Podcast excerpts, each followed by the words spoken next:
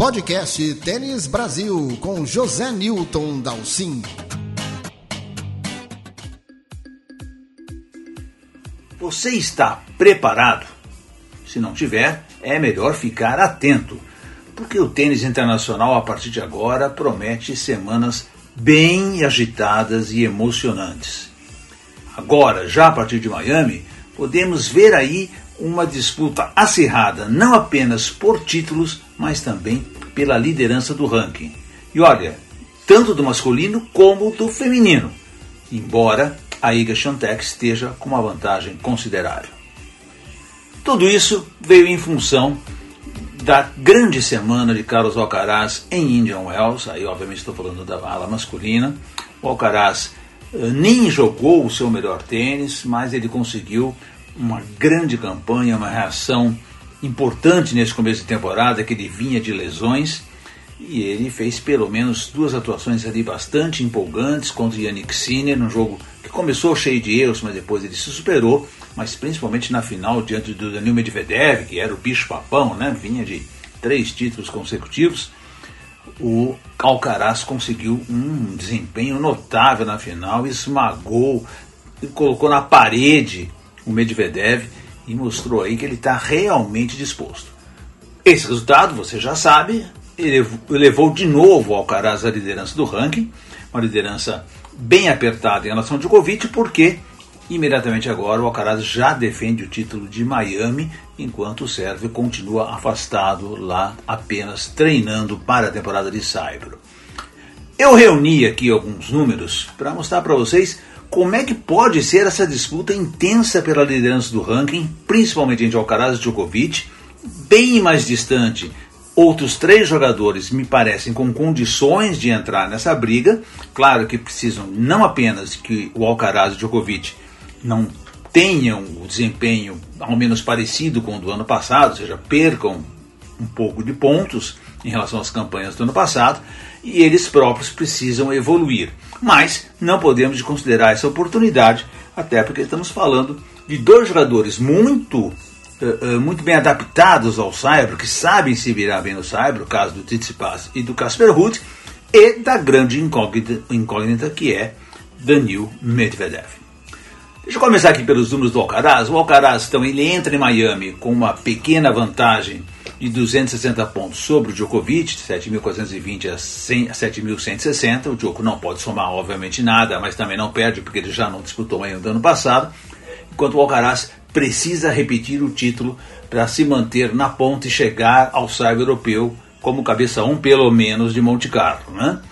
Olha que curioso, em Monte Carlo, a gente não sabe exatamente o que vai acontecer em Miami.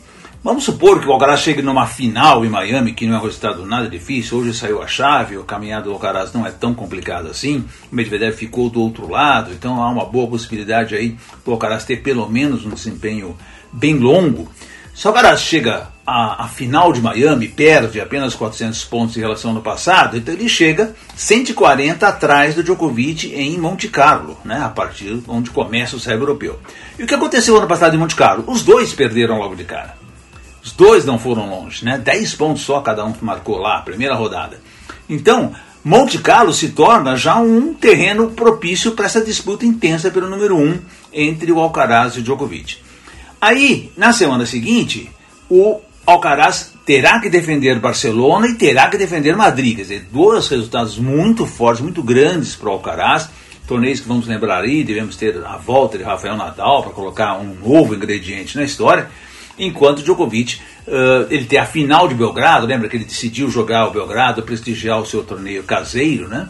Uh, foi a final e perdeu a final lá em Belgrado, 150 pontos, e, ele foi uh, semi em Madrid com 360 pontos. Então, nesse período, Barcelona-Madrid, o Djokovic tem uma boa vantagem em relação ao Alcaraz, que não pode somar nada. Então, aí, neste momento, o Djokovic estará em vantagem, muito provavelmente irá reassumir o número 1, um, mesmo que o Alcaraz consiga um bom desempenho em Monte Carlo, um desempenho superior a ele em Monte Carlo. Só que aí nós vamos para Roma e acontece exatamente o inverso. O Djokovic é o atual campeão, não pode somar nada, enquanto o Alcaraz não disputou o Roma ano passado. Ele vinha daquela sequência grande, preferiu descansar para Roland Garros, não foi para Roma. Então o Alcaraz tem zero ponto em Roma contra mil do Djokovic. Então vejam aí que de novo a situação se inverte. O Djokovic pode perder ou pelo menos ficar muito, muito ameaçado pelo Alcaraz em Roma. E aí vamos para Roland Garros, onde acho que tudo realmente vai se definir. E aí, de novo, o Djokovic não pode fazer nada, ele tem os dois mil pontos, é o atual campeão na sua espetacular campanha do ano passado, enquanto o Alcaraz foi surpreendido por Zverev, vocês se lembram, nas quartas de final, fez 360 pontos, portanto o Alcaraz em Roland Garros tem uma grande margem para somar pontos, hein? Pelo menos um vice aí dá 900, quase 840 pontos para o Alcaraz. Então, essa temporada de Cyber, minha gente, vai ser provavelmente uma gangorra, uma balança, uma gangorra entre os dois, cada um competindo por grandes títulos, por né, a liderança do ranking, por grandes títulos, que é um período muito forte. E sempre, como eu falei, teremos aí a concorrência, pelo menos espera-se assim, do Rafael Nadal. Se a gente olhar um pouquinho para baixo do ranking, onde aparecem o Tsitsipas, o Rude e o Medvedev, a gente vai ver que o Tsitsipas e o Rude, embora sejam jogadores eh, fortes no Saibro, ou até porque são jogadores fortes no Saibro, eles têm uma quantidade grande de pontos para defender nesse período aqui, se a gente até incluir Miami na história. Né? Só como comparação, para vocês terem uma ideia, enquanto o Djoko tem 3.520 pontos para defender nesse período todo, ou seja, até o fim de Roland Garros, o Alcaraz tem 2.870, então está aí 700, mais ou menos 700 pontos atrás. E logo atrás dos dois, um pouco mais abaixo, 500 pontos abaixo, aparece o Tsitsipas e o Rude, cada um com 2.300 pontos para defender. Então não é tão, não é tão grande a vantagem assim eh, de eles uh, conseguirem dar uma grande arrancada. Claro que se eles somam pontos e os outros dois perdem pontos até num confronto direto, por exemplo, a disputa de título em Barcelona, em Roma, então você vai conseguir somar pontos e tirar pontos do seu concorrente. Né? Mas, de qualquer forma, eu acho difícil que o Tsitsipas e o Rudes consigam fazer né, um desempenho melhor. Veja só, o grego é o atual bicampeão de Monte Carlo, né? então ele não vai somar nada em Monte Carlo, mas ele tem um bom espaço para crescer, tanto em Miami agora, que ainda é quadradura, quanto em Barcelona. Nesses dois torneios ele somou só 90 pontos. Depois ele fez final em Roma e semi em Madrid, então aí eu acho que são torneios que ele vai ficar mais ou menos aí na média. Porém, em Roland Garros, o Tsitsipas foi a foi mal, foi a oitava de final, perdeu 180 pontos, mal em termos, né? Mal para o nível dele, que era finalista da, do ano anterior. Fez 180 pontos, portanto o Roland Garros também pode ser um lugar em que o Tsitsipas cresça bastante na pontuação. Já o Rude, o Rude está numa situação um pouco mais complicada, né? O Rude está com 5.560 pontos, está assim, bem grudadinho ali no Tsitsipas, 210 pontos de diferença mas ele já defende a final de Miami. Vamos, vamos aqui entre nós decidir que o Rudy não está jogando um grande tênis. Ele fez aquela pré-temporada fora de época, não não me pareceu voltar bem, não se achou, jogou mal esses dois torneios, Acapulco e New Wells. É, não estou não tô achando que o Rudy se reencontrou depois dessa parada aí. E ele então agora já defende o vice de Miami. Ano passado ele perdeu para o Alcaraz na final, né? Depois ele tem aí Monte Carlo, Barcelona e Madrid, torneios em que ele não foi bem se esperava que ele tivesse um bom desempenho. Não foi bem, Monte Carlo, Barcelona 90 pontos, Madrid 10 pontos, é a primeira rodada em Madrid. Então ele não foi bem nesses três torneios, é uma oportunidade boa de reação. Quartos de uh, semifinal em Roma, aí sim um resultado uh, bem normal para o nível do Rude, mas depois ele tem o vice de Roland Garros, né? Então o, o, o norueguês precisa evoluir, porque ele deu uma parada perigosa nesse começo de temporada, e tem aí um, um, alguns resultados muito bons a defender nesse período. Então, embora seja possível, eu acho que o Rude vai ficar aí, continuar ali na briga muito mais pelo top 5 do que sonhar aí, quem sabe, em brigar com o Alcaraz ou Djokovic. E por fim, aqui no meu destaque do masculino, Vamos para o mistério Danil Medvedev. Né? A gente não tem a menor ideia do que o Medvedev possa fazer. O que, que nós vimos aí nessas duas semanas de Indian Wells? Medvedev reclamou, reclamou, reclamou, mas foi indo, né? Ele conseguiu se adaptar àquelas condições difíceis de Indian Wells, quadra, a quadra, o piso é muito lento, mas o ar, o ar seco deixa a bola rápida. Jogar de dia é de um jeito, jogar de noite é outro. É muito difícil jogar em John Wells. Existe realmente uma adaptação grande e ele não parou de reclamar um minuto sequer. Até na cerimônia de, de premiação, ele de novo falou do problema da quadra, né? Meio para marcar posição, quem sabe ganhar algum, alguma coisa o ano que vem, né? Já mirando o ano que vem. Mas o fato é que o Medvedev conseguiu se virar bem. Sessão feita a final do Alcaraz, que ele tomou um banho do Alcaraz, porque jogou de uma forma extremamente defensiva, muito longe lá no fundo da quadra, deu todo o espaço do mundo para o Alcaraz ir para as curtinhas, para o saque e voleio, ficou totalmente perdido em quadra. Mas se você desconsiderar a final, o resto da campanha do Medvedev foi bastante razoável, né? Ele se saiu bem dentro daquelas condições. Miami é tão lento quanto Indian Wells, com a diferença que você tem a umidade do ar, então a resistência sobre a bola é ainda maior, é diferente da bola que voa em Indian Wells, Miami a bola, o, o, a umidade do ar segura a bola, né? Tem uma dificuldade a mais, uma adaptação. O Medvedev ano passado fez 180 pontos em Miami, né? Até nem foi uma campanha horrível, mas você se lembra que ele se machucou. Então ele não foi a Monte Carlo, não foi a Madrid e não foi a Roma. Ele pulou praticamente todo o cyber europeu e só foi reaparecer em Roland Garros em que ele fez 180 pontos, porque foi até as oitavas de final, até não foi uma, uma campanha ruim dele. Então o que acontece com o Medvedev? 4.330 pontos, ele está ali, a grosso modo, 3 mil pontos atrás do Alcaraz, é uma distância bastante grande, né? E consequentemente também do Djokovic, 2.800 atrás do Djokovic, é uma distância bastante razoável do Medvedev para os dois ponteiros. Porém, ele não tem praticamente nada a defender, né? Ele tem 300. Você lembra que eu falei lá, na, lá um pouquinho agora, que eu lembrei para vocês? Djokovic tem 3.520 pontos a defender, o Alcaraz 2.810 pontos a repetir. O Medvedev, incluindo Miami, 360 pontos no total. Ou seja, ele pode ter um grande crescimento desde que ele afaste esse fantasma, que para mim é um fantasma que ele próprio colocou sobre si mesmo, de que o Saibro, que ele não gosta de Saibro, não se dá bem no Saibro. Você lembra até que um ano ele jogou bem lá em Monte Carlo, mas ele, ele colocou na cabeça que ele não gosta do Saibro, que o Saibro não combina com o jogo dele. Vamos lembrar aí, Madrid, Madrid é um Saibro bem veloz, né? um lugar que ele pode realmente ir bem dentro do estilo atual dele. Né?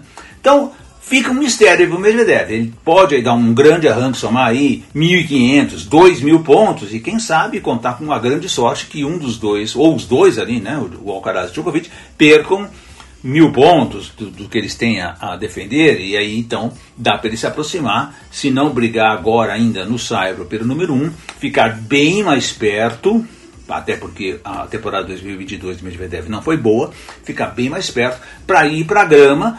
Grama se até que o Medvedev ano passado, por ele, ele saiu, do, ele não podia jogar o Wimbledon, então ele jogou todos os preparatórios de grama, né? E foi bem, ele não foi mal. Uh, depois ele acabou não jogando o Wimbledon, mas o Wimbledon não pesa no ranking porque o torneio britânico não contou pontos. Portanto, aí, minha gente, um quadro bastante, bastante interessante para vocês em cima desses cinco, dos cinco líderes, né, do top 5 de hoje do ranking, dessa briga que eu, enxergo muito intensa no cyber europeu, principalmente entre Alcaraz e Djokovic, mas dando uma pequena margem para Tsitsipas e Ruud, que são especialistas no piso, e, quem sabe, uma surpresa do Medvedev. No feminino, minha gente, olha só que coisa interessante. Também há uma disputa pelo número 1, um, embora, obviamente, a Iga Swiatek esteja muito disparada no ranking ainda, né? Ela acabou não, não defendendo o título Indian Wells, culpa da atuação espetacular de Helena Rybakina, deu um espetáculo, um show, pressionou a número 1, um, passou por cima da, da Iga, foi um jogaço da, da Helena, que acabou depois ganhando o campeonato com máxima justiça, né?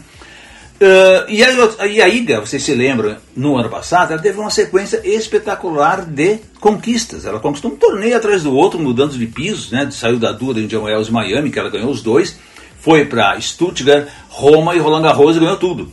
Então a IGA no momento tem uma, tem uma pontuação enorme para defender. Né?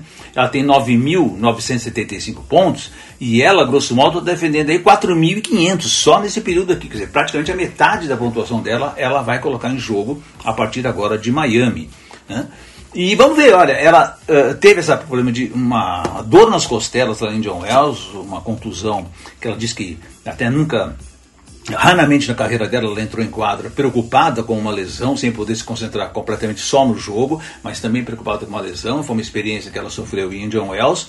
Ela precisou fazer exames depois dessa derrota lá para Ribáquina e confirmou a presença em Miami. Né? Então, mas fica aí uma dúvida, né? Até que ponto a Iga também, porque Miami, vou lembrar de novo, a umidade de Miami causa um desgaste físico gigantesco. Né? Não é fácil, mesmo a Iga seja sendo uma tenista de físico espetacular, o desgaste é grande em cima dela. Né? Então, vamos ver um período bastante interessante também em que a IGA estará pressionada pela defesa de pontos. E se houver ainda um quadro de lesão ou uma preocupação física, isso se agrava ainda mais e pode realmente colocar novos ingredientes aí na ponta do ranking, né? Então a IGA tem 1000 em Miami, 470 em Stuttgart, não foi a Madrid, 900 em Roma e 2000 em Roland Garros. Ou seja, tudo que era possível imaginável. A Sabalenka que vem atrás, agora a Sabalenka está 3.235 pontos atrás, é uma grande distância ainda, e o Saibro não é o melhor piso do mundo para a Sabalenka, embora ela saiba se virar bem no piso, principalmente se ele estiver um pouquinho mais rápido, né? No ano passado em Stuttgart, por exemplo, ela perdeu da Iga na final de Stuttgart, que é um Saibro coberto, um Saibro rápido, ela se foi bem. Já em Madrid, ela jogou muito mal, primeira rodada. Então a Sabalenka ela até sabe se virar no saibro, né? embora o jogo dela seja muito mais adaptável aos pisos velozes. Né? Em Miami, ano passado, por exemplo, ela perdeu na primeira rodada. É, ela foi para Charleston depois para começar a adaptação. Charleston, o famoso hard true, né? o saibro verde, também não foi tão bem assim, fez 55 pontos. E, e por fim, ela até foi bem em Roma, 350 pontos em Roma, semifinal, e 130 pontos apenas em Roland Garros. Roland Garros, que no feminino também vale 2 mil pontos. Né? Roma vale 900, ela fez 350. Então a, a, a Sabalenka tem uma margem aí para crescer. Uh, pode até não, não fazer campanhas espetaculares, mas fazer campanhas regulares. Semi aqui, uma final ali, uma quartas lá, principalmente nos, nesses torneios grandes, torneios de máxima pontuação. Claro que o Roland Garros pesa muito aí. E nisso ela pode tirar desses 3.300 pontos de distância para a Siontech, ela pode tirar aí mil pontos pelo menos, né? Fácil, tranquilamente, no que ela pode fazer. Ela pode aumentar em mil pontos todas essas campanhas aí. São seis torneios basicamente. Enquanto a ICA, com aquela, caminhão de pontos para defender, ela não pode fazer nada e é muito possível que ela perca um pouquinho. Na verdade, ela pode fazer em Madrid, né? Porque ela não jogou Madrid no passado mas ela é mais provável que ela perca um pouquinho de pontuação do que ela consiga repetir tudo de novo, porque foi realmente uma, uma sequência da, da, da ICA no ano passado espetacular. Né? Então estou vendo aí também uma grande janela, uma oportunidade de briga entre a Siontech e a Sabalenka nessa fase do cyber europeu. Atrás delas vem a Jéssica Pégola e a Caroline Garcia. Então, na questão pontuação, estão bem atrás, né? A Pégola 5.605, a Garcia bem, bem pertinho, 4.990. Mas, primeiro, a Pégola não é uma jogadora espetacular de saibro, ela é um jogador que gosta mais de ser agressiva, se dá melhor nos pisos mais velozes. E a Carolina Garcia desaprendeu nesse começo de temporada, não conseguiu jogar nem sombra do tênis do segundo semestre dela de 2022 e, e vai pra, também com aquela pressão, né? A Carolina, além de saber que não está jogando tudo isso bem, ela até gosta do Saibro, mas quando chegar em Roland Garros ela sente, sempre sente uma pressão enorme jogando em casa. Né? Então, eu não consigo apostar muito nem na Pégola nem na Garcia para esse, período aqui uh, de, de Saibro até Roland Garros. Óleo com melhores olhos, né? Olha que coisa, que expressão horrível, né? Olhos com, com melhor olhos, olha com uma visão mais uh, uh, apurada, para Ons Jabeur. Ons Jabeur, o que acontece? Ela está praticamente se, saindo da sua lesão, ela confessou, admitiu que o retorno talvez tenha sido um pouco precipitado, não era hora ainda, então ela não jogou tão bem, deu para ver a insegurança dela, principalmente nos jogos em Indian Wells, mas é uma tenista que tem um estilo completamente adaptável ao cyber, joga muito bem, dá slice, vai para a rede, é muito completa, né? é muito gostoso ver a Jabel, a jogar. Então ela, eu vejo ela como uma oportunidade. A distância para pontuação também não é tão grande para Pégola nem para Garcia, então eu acho que brigar pelo número 3 é muito fácil, mas para chegar na Sabalenka ou muito mais na Iga é bem mais difícil. De qualquer forma, a Jabel tem 120 pontos só em Miami a defender, 305 em Charleston, aí sim uma posição maior, foi vice lá em Charleston.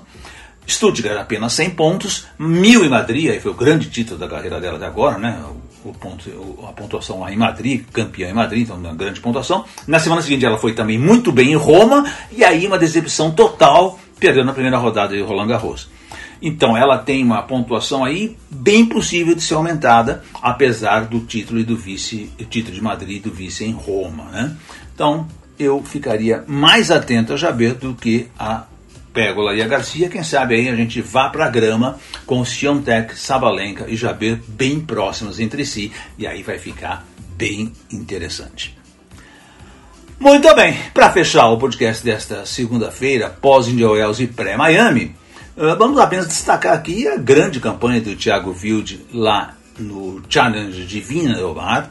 O Thiago Wilde que aproveitou esse período de, de saibro chileno, né? Ele, todo mundo sabe, ele foi campeão lá do 250 de Santiago em 2020, justamente antes da pandemia, né? Um pouquinho antes da pandemia, e é um resultado que eh, certamente prejudicou a, a, o desempenho dele, porque ele foi obrigado a parar, vinha com confiança e tudo, né?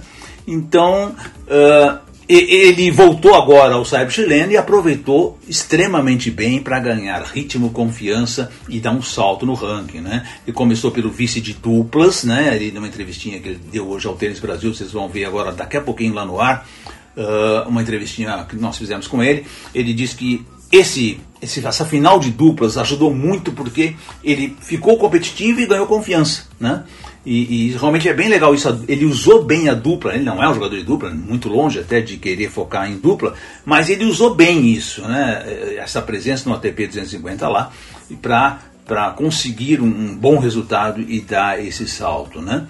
E aí veio o, o Challenge de Santiago, ele foi a final, né, jogando bem. E olha, eu gostei demais do desempenho dele a semana toda, dos cinco jogos dele, eu vi três jogos pelo menos e ele foi muito bem em Vina Del Mar. A final dele contra o Hugo Gaston, que é um jogador dificílimo de jogar, um jogador imprevisível, cheio de toque, não é um jogador de potência, mas cheio de toque.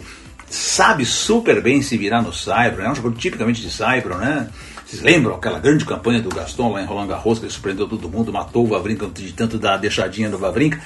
Uh, então é um jogador difícil de jogar. Você precisa estar muito concentrado, atento a essa variação dele e, e, e, impor a potência nos golpes, né? Saber se deslocar bem, se preparar bem e impor a potência. E o Wilt fez exatamente isso. Ele se saiu extremamente bem, foi paciente e quando sobrava a bola ele ia para o ataque com eficiência. Errou uma bola ou outra, óbvio, é natural, dentro desse jogo de risco de ele cometer alguns erros mas principalmente o segundo set dele foi soberbo, ele atropelou o Gaston, ganhou o torneio, foi para 226 do mundo, uh, ainda faltam, faltam aí umas duas, três semanas, desculpa, três a quatro semanas para fechar a lista de Roland Garros, mas se ele se mantiver neste padrão, ele entra no quadro de Roland Garros. E isso acho que é extremamente importante para ele, né? Quer dizer, é uma meta, um objetivo e uma realização ele voltar a disputar um quadro de, de, de Grand Slam, né?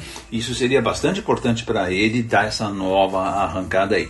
Então, vamos ficar de olho aí no Thiago Wild que uh, me, nos mostrou aí a volta da sua qualidade. Competência ele sempre teve, ele sempre sabe que o jogo dele sempre foi muito repleto, muito forte, belíssimo forehand, copos de base muito pesados, sempre sacou direitinho, vai para rede, não é um super goleador, mas sabe se virar ali na frente, né? Tinha um grande, tem um grande físico, mexe muito bem as pernas, né? Que isso é essencial, principalmente no cyber. Então, potencial para ser pelo menos ali pertinho do top 100, ninguém tem nenhuma dúvida que o Wilde possui o que vai acontecer daí para ele? Se ele vai conseguir voltar ali pertinho, ele foi 106 no seu melhor momento, se ele vai chegar ali pertinho e se ele vai conseguir dar o salto para o top 100 e aí se motivar novamente e, e colocar tudo em quadra, esquecer seus problemas esta quadra e se focar na quadra, nos resultados, é o que a gente precisa ver e obviamente a gente torce para isso, porque o tênis brasileiro precisa de mais gente lá no top 100 junto com o Thiago Monteiro.